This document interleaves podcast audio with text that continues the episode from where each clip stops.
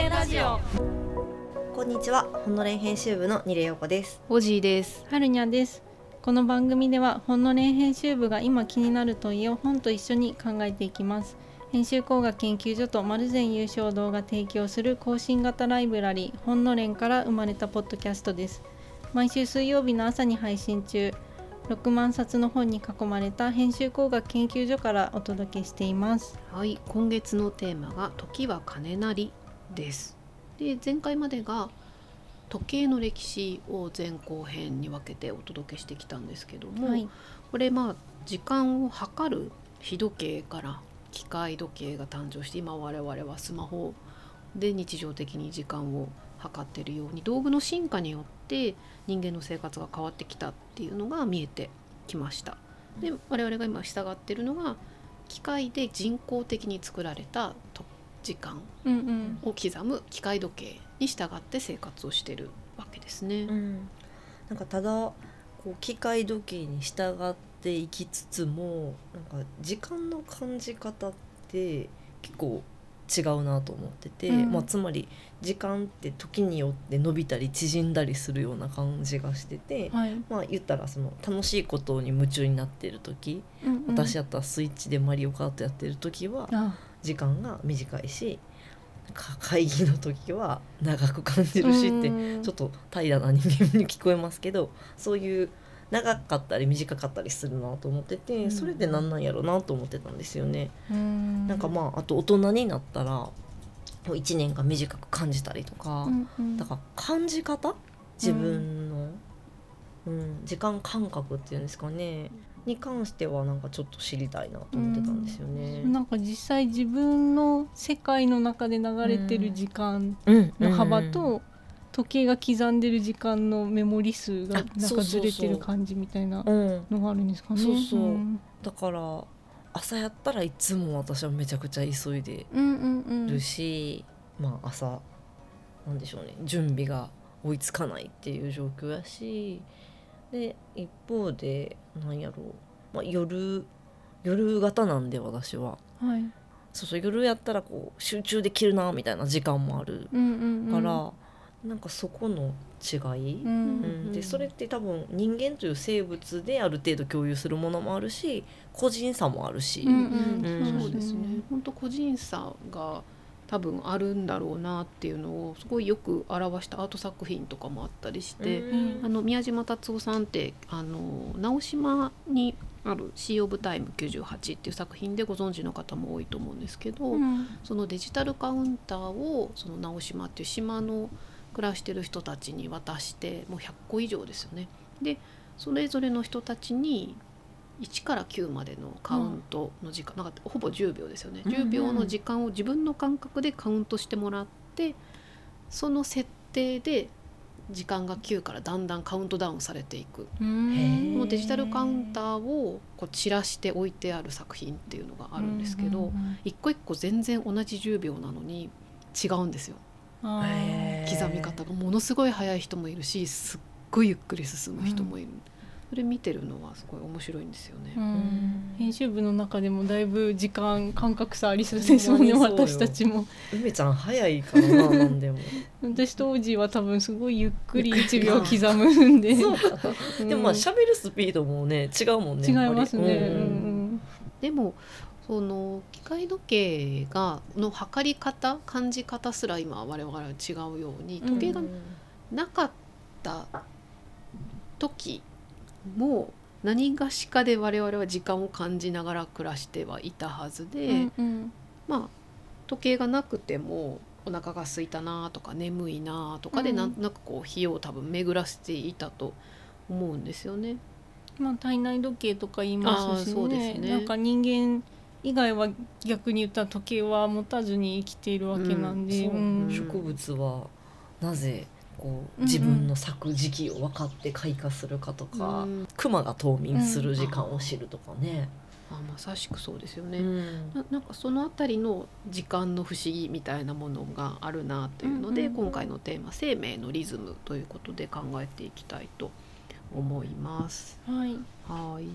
まあ、このそういう今出た話のように生命がそもそも持っているこうナチュラルなこうリズムっていうのがあったはずなんですよね。そういう自然な時間っていうのは一体何なんだろうっていうのを考えていきたいと思います。機械化される以前っていう感じもありますすね。ね、うん。さっき体内時計っていう言葉が出てましたけどこれ本当にあるんですかね？ありある感じがする。うん、あるらしいです、あるらしいっていうことをちょっと、まあ、はい私たちが考えててもしょうがないんでね、あのそうですね。本に尋ねていきたいなと思ってご紹介できればと思います。はいあじゃあじゃあゲスト本ですね、はい。今回紹介しますのがこれは「生命とリズム」三木茂雄さん。川出消防新社から2013年に出ている本です。はい。まあ、この「生命とリズム」っていうミキさんの著作とあといくつかねあの並び読みしながら今回生命の時間っていうのを考えていきたいんですけどまず大前提としてまあ多分皆さんよくご存知の話かもしれないですけど生物の中にはいろんなリズムがありますっていう話があります。で結構体内時計とかお腹腹時計とかっても言うと思うんですけど、それ以外にも例えばなんか睡眠中のレム睡眠ノンレム睡眠とかも、あれもやっぱり周期を刻んで眠りがこう循環しているというかうんリズムを刻んでたりとか。なんかそういう数十分単位のものから一日をなんとなく感じるリズムとかうん季節の巡りを体内で感じるリズム計測器みたいなのうんがやっぱり生物の中にはいくつかあるらしいんです。一個じゃないんですね。一個がいろいろ感じてるんじゃなくて、うん複数のリズムを測る何か単位みたいなものを持ってる。そうなんですなんかいろんな周期のリズムを感じているらしいっていうことが不思議だなと思ってちょっとうん今日はねそこを深掘りしていきたいんですけどまず1個その「生命とリズム」っていう本の中から面白い実験の話を一つご紹介したいなと思ってます。これ多分結構昔の実験だと思うんですけどなんかその人間の体内時計のリズムを測るために行われた実験である実験室を用意してでそこを窓を全く作らない実験室にしたんですって、うんで昼夜の分からなくて多分電気は自分でつけたり消したりできると思うんですけど、外が今昼なのか夜なのか分からない密室空間を作ってでそこにその実験受けていいよっていう人たちを集めてそれぞれ多分部屋の中に入れる。でその中でもう起きたい時に起きていいし寝たい時に寝ていいですよ。でそれ以外は全て快適な生活空間が整えられてるっていう、まあ、それなりにラグジュアリーな生活空間を用意してななんかこう一定期間暮らしてもらったらしいんですけどそうするとなんか誰しもがその実験の中で結構周期的なリズムにどんどんこう調整をされてったらしいんです。うん。でそれでその体内リズムがあるのでみんなだんだんこうちゃんとルーティンっぽい暮らしになっていくんですけどなんかその生活リズムがなぜか24時間じゃなくて25時間になっていった。一時間多い。そうなんですだから一日周期で暮らしてるようなその昼と夜を分けて生活してるんだけどその周期が1時間多い25時間になっていったっていう実験結果があるらしくて、うん。不思議ですうね。ん、なんかねほっといたら24時間で正確に刻みそうなんですけど、うん。なぜか25時間っていうのを受けてその著者のミキさんはこれがなんか月の道月の満ち欠けとか潮の満ち引きのリズムに合わせてってるそういう機能が人間の体の中にあるからこういう実験結果が出たんじゃないかっていうふうに書いてました。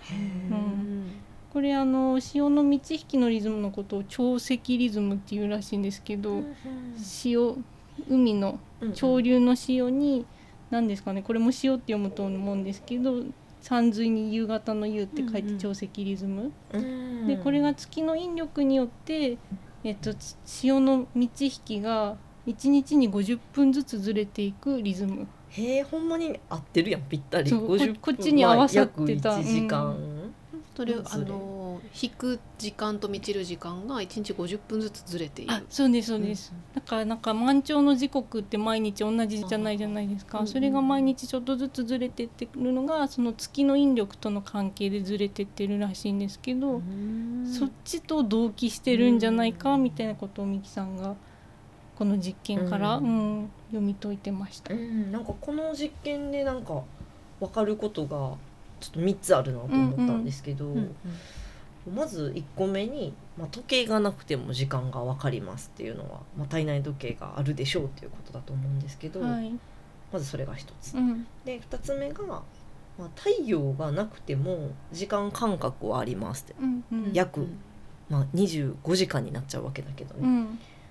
で3つ目がそう。でも太陽がないと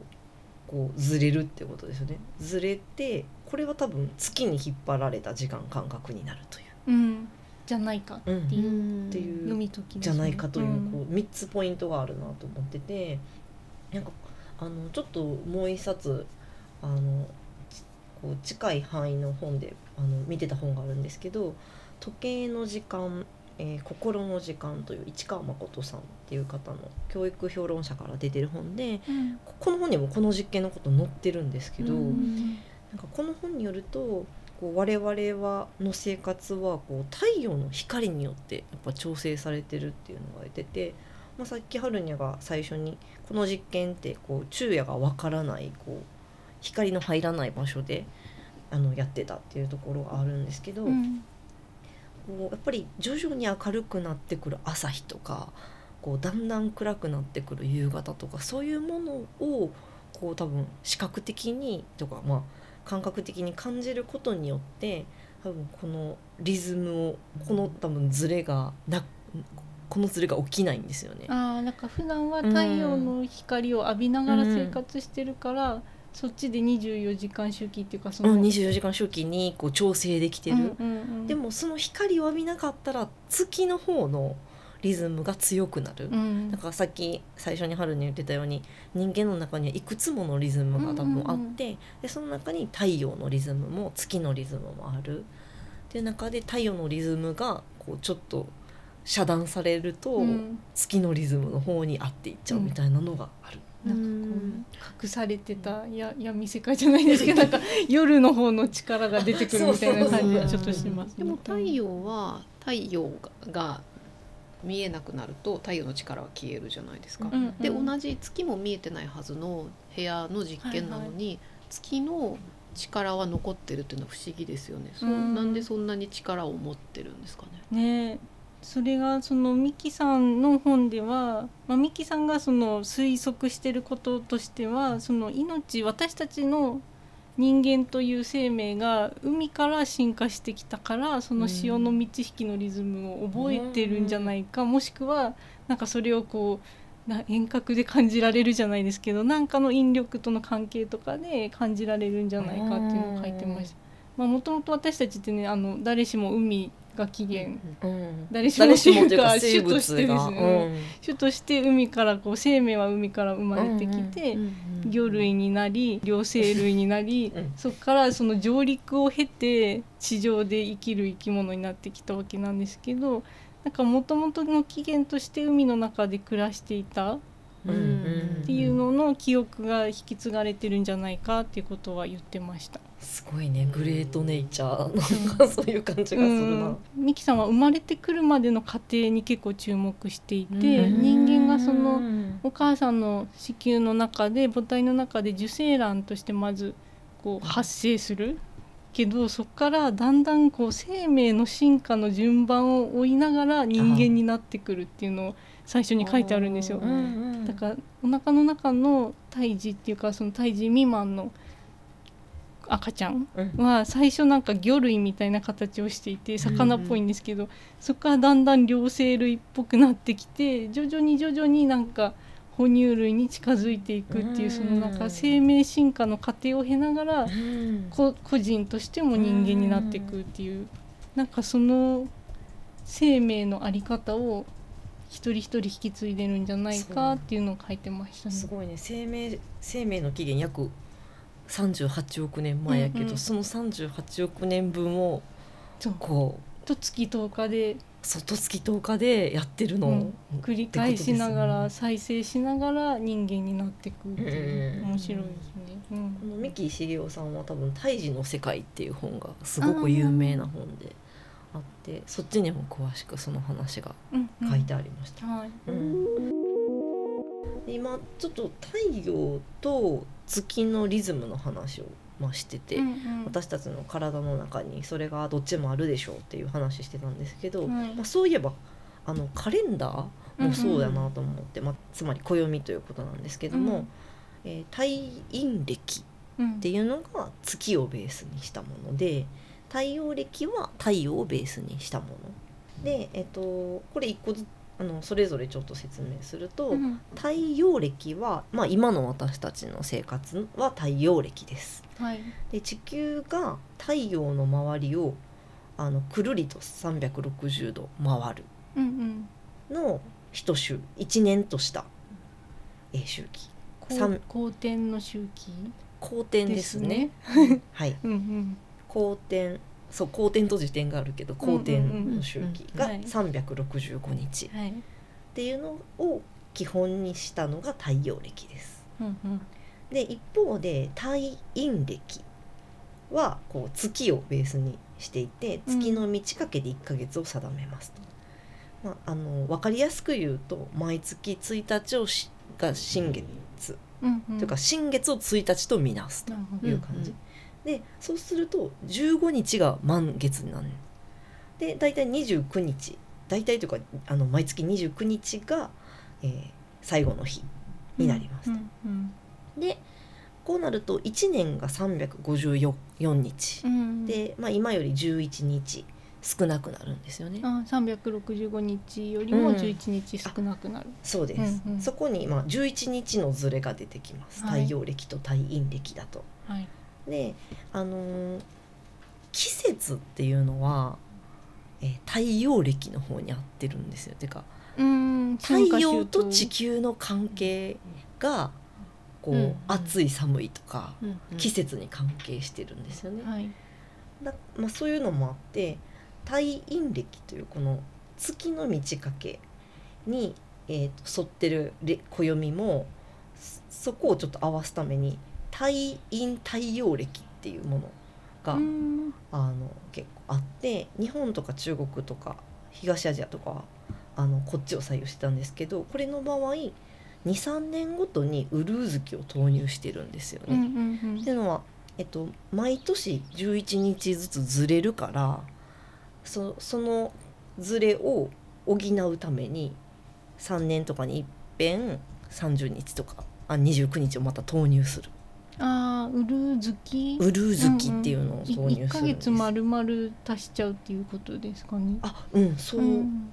だと認識してました、うん。うんうんうん。なんかウルー年って今もありますもんね、うん。太陽暦カレンダー。分調整のためのうんうん。っていうことなんだと思うんですよね。だウルー年だと何年に1回でしたっけ四年に一回一日だけ。1日増やすけど、うん。太陽単陰暦では3年に1回1月増やす、そう。うん。それだけ11日ごと年間ずれていくからそれを3年周期でちょっと3ヶ月ん？うん。30日分ぐらいになるから一月分うん。増やすってことですかね。なるほど。なんか3年に1回13ヶ月ある年があるっていう暦のあり方ですね、うん。そういう感じで、まあはいそうそうすると季節感もあんまりずれずに済むんですよね。うんうんうん。でもう一個実は太陰暦にはあの純粋太陰暦っていうのがあって、はい。これイスラムとかはあのこれを採用してるらしいんですけどこれの場合はウルー月なしで行くんですよ。うん。だからもうずーっと,、えー、と11日ずれ続けるうんん。で12ヶ月。うんうん。えー、1年が354日でいくからここうなってくると10年とか単位で見ると月あの季節と月が全くずれていくねうん、だから3月なのにめっちゃ暑いみたいん、うん、な、3月なのに秋みたいな、うんうんうんそうそう。でももうそこは無関係にやるっていう方針もあるみたい、うんうんもう月が全てであるってこと？うんなんですかね、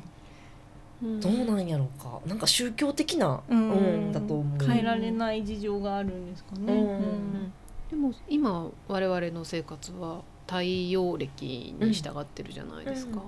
うん。これはいつぐらいから太陽暦にそこは逆転していったんですかね、うん。これは地域差があると思うんですけど、うん。あの有名なとこで言ったらローマ共和国。うんでこれあの紀元前46年にユリウス・カエサルというあの有名なシーザーとも呼びますがうんうん。あの方が1年を365日の太陽暦にしますというのを制定した、ユリウス暦とも言うみたいですね。うん。ただ、えー日本においてはうん。随分と後でうんこれ明治5年12月2日といううん微妙な時なんですけど、うんこれ、えっと、西暦で言うとだから太陽暦で言うとってことか、えー1872年の12月31日のえっ、とおしえっ、と大晦日？うんだここでも日になんか12月2日と12月31日というズレもあるけど、うん。ねこまあ、ここまで太陽太太陰太陽暦を使っていた。はいけど1873年の1月1日より太陽暦であるグレゴリオ暦を導入しましたと。うん。太陽暦を導入した。でこの日を明治6年1月1日とした。っていうので明治になってようやく太陽暦をこう入れた。だけどやっぱり結構当時は多分大混乱。大混乱ですよ。だってうん12月になってすぐお正月来てますよね。うん私なんかこう今までやったら月を見てもうあー10満月やったら15日って分かってたし新月やったら1日って分かってたのが、月見て15日かと思ったら全然違ったとか25日だったとか、うんうん。そんなことが起こるから多分普通に生活してる人たちはすごく困ったと思う。ううんん。結構大きい変化でしたよね、うん。きっと、うんまあ、こんな風にねなあの太陽暦と太陰暦とそれぞれこう採用してきた地域が違ったりするんですけどなんかどっちも宇宙にある天体に基づいてるっていうのは結構よく考えたら面白いなと思って、うん。月に従って暦を作ってる地域と太陽との関係で暦を作ってる地域とあるんですけど、どっちも宇宙だよねっていうところでなんかその私たちがリズムを感じること結構大きく1日とか1年のリズムを感じていくことと宇宙ってつながってるんじゃないかっていう視点がこの最初のミキさんの本でも結構強調されてました。普段時計とかスマホを見て時間を感じてるの時は、なんかこの時間の元にあるのが太陽だとかいうこととか忘れてる。うんそうそうねもうデジタル数字になりきってますもんね、うんうんはそこが太陽との関係性で作られてたことだと、うんうん。ていうのはありますね、うん。でなんかこのミキさんの見方が結構ぶっ飛んでて面白かったんですけど、うん。その生命の中に宇宙のリズムが入ってるっていうことは、まあ、考えてみればすごく当然だってミキさんは言っていてなぜなら私たち自身が星であるんだっていう言い方をしてるんです。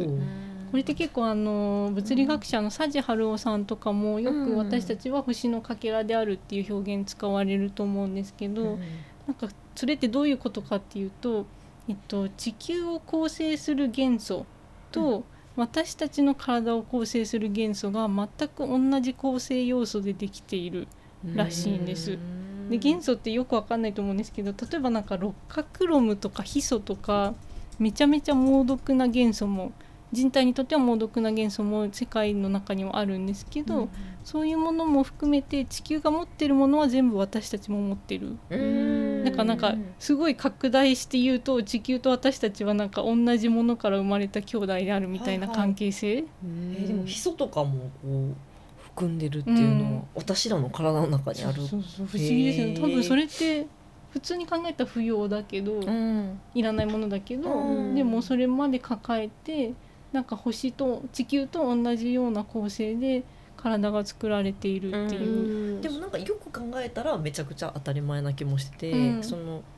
地球が生まれて何億年か経ってその中から生物が生まれたわけやから、うんなんか生物の元素材としては地球しかないやんね。あそうです、うん地球という母体から生物が生まれたから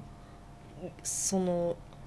構成要素としてはうね、ん。同じで当たり前かもね、うんうん。忘れてるけど。忘れてるけど、うでもっと元をたどれば地球っていう星自体もビッグバンとか宇宙のんなんか超新星爆発とかで飛んできたものからうん。地球っていう星ができてるはずなんで、うんなんかそう考えると全部同じものからもともとできてるよね。私たちも地球も宇宙天体にあるものも全部そうだよねっていうことを考えると、なんかじゃあ同じリズムを感じながら生きてることってすごく自然なことなんじゃないっていうのをうん。書いてました。なんかさっきの,、あの胎児がだんだん進化の過程をたどるような様子を見せていくって話ともなんか重なりますね。重なりあますね。本当ですね、うん。こう地球宇宙が進化してくるといううん。流れとそれを凝縮してるような感じがするね、うんうんうんうん。こう生物の進化もね、そうまあ、ちょっとね、人間と今の話で人間と地球の関係の話だったんですけどなんか他にもその私たちの使ってる時間感覚だけでは説明しきれないような不思議なことって生命界に生物界にいっぱいあって例えば、まあ、これ全部ミキさんが挙げてる例なんですけどイソギンチャクを海から取ってきて海から全然離れた実験室にで育てる、うん水槽の中で育てるとなんかちゃんと潮の満ち引きに合わせて、まあ、その自分の体を動かしたりとかするらしいんです。イソギンチャクさんはじゃあはこう分断された場所でも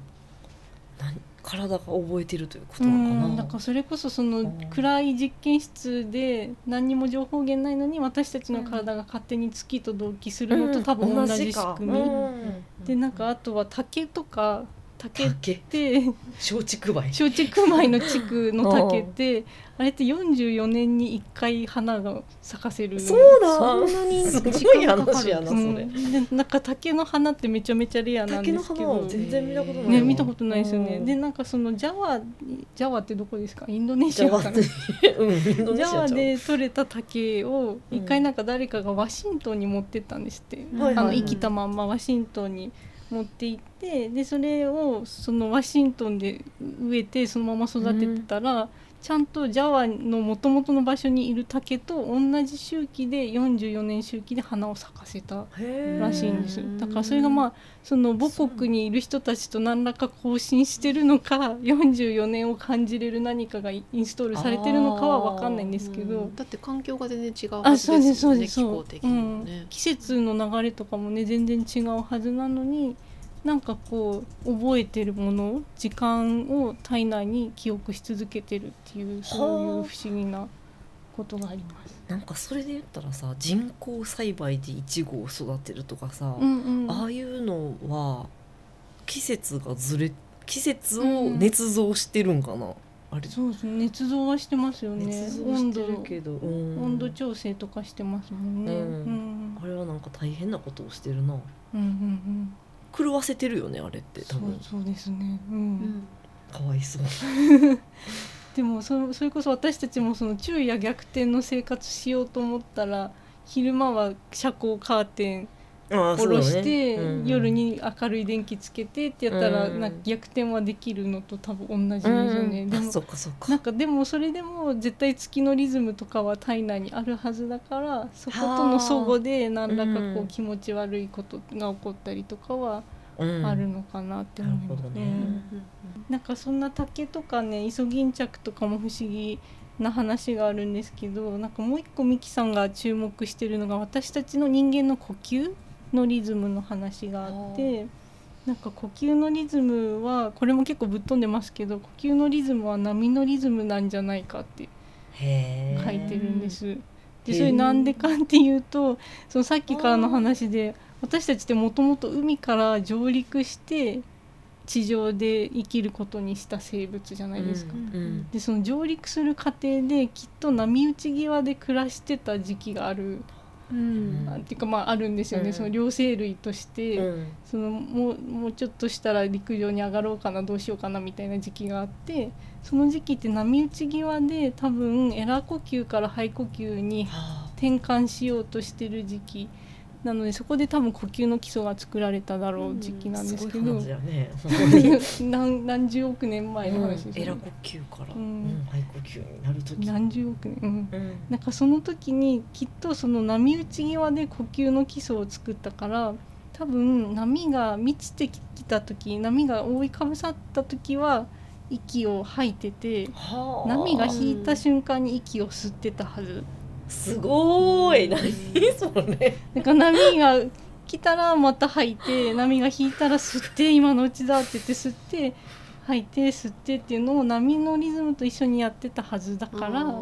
今も私たちも本来の呼吸を多分取り戻そうとしたら波のこう引いては寄せてのリズムに合っていくはずなんじゃないかって書いてましでその波のリズムが満ち引きのサイクルが、春はこれぐらいとかなんかこう1年の中で違うじゃないですか。その日によって違う。たああまあそうですね。から、うん。そういう季節のサイクルも刻まれてるっていうことなんですかね。うんそうですね。なんかその干潮満潮の話と多分波のこうザーっていうザバーって言ってさーって引いていく。あまたちょっと違うのか。ちょっと違うかもしれないですけどだからなんかどこの海に起源を持ってるかによってまた違うかもしれないけどなんかでも起源一つや人類にとっては多分上陸したとこそうだと思います、一つじゃないかなうん。だからなんかめっちゃ心地いい波打ち際を探す旅とか出てもいいかもしれないですけど、なんかでも出産の時ってすごい呼吸のことを指導されるそうんですよね。ですよね。ヒヒフそうそうっていうラマーズ語でしたっけ？呼吸してっていうのをすごい言われるけど、うんヨガとかも呼吸が基本ですよね呼吸するためのあのなんかストレッチとかのそうですね。でかつその満月の時に出産が多いみたいなのも聞きますもんね。うんうんそうですね。ね、うん、だからなんか呼吸のリズムがその生命としての基本のリズムのベースにあるんじゃないかとか、そのさっきの何ですか竹の話とかじゃないですけど、うん。季節とか、うん、時間の経過っていうのを体内にあるリズム周期で測って暮らすことの方が本来の生命体としては自然なことなんじゃないかっていうのがこの本の言いたいこと。はあうん。すごかったですね、うん、でそれに対してその今私たちが使っている機械時計っていうのはそこをこうデジタルに切り分けて機械的な時間に切り分けちゃってるじゃないですか。うん。でそういうそれってその文化がそういうものを要請するからそういう機械化がされてるんですけど、そういう文化を作ってしまうっていうことが自然から離れていく方向に向かってることなんじゃないかっていうのはこの三木茂雄さんがずっとうん。強調して書いてましたね。なんかこうこの回を通じてこう、はい。体がこうこれだけ時間を知ってるんだなというか埋め込まれているというか、まあ、そもそも起源としてそういうリズムがあるっていうことを感じましたね。なんかもう体っていうのを一つの装置じゃないけどね、なんかインターフェースとしてこういろんなリズムと同期できるというか、うんうんものなんだなっていうのは感じたしなんか自分のことで言ったら仕事においてはそのうん。人々と共有する機会の時間っていうのを使うのは当たり前やけど、うんなんかこうき切り分けてこう機械時計に支配されないうん自分のじ感じる時間を大事にするのはなんかこう意識的にしたいなって思そうですね。まあ、それはめっちゃ簡単なことで普通に寝たいだけ寝るとかね。もあるやろうし夕方になったら何しようみたいなそういうぐらいのうんうん。タイミング感でもいいと思うねんけど。そうですね、うん。なんか共有するための時間と自分の体をこう整えるじゃないですけど、うんうんうん。なんか本来のリズムに戻していく時間っていうのがうん両方あってもいいのかもしれないですね。ううん。んでは今日ご一緒した本をご紹介して最後おしまいにしたいと思います。まず「生命とリズム」三木茂雄さん。川出処方新社から出ている本です。そして市川誠さんが書かれた「時計の時間心の時間教育評論者」からの以上2冊と今日もご一緒いただきましたありがとうございました。ありがとうございました。ありがとうございました。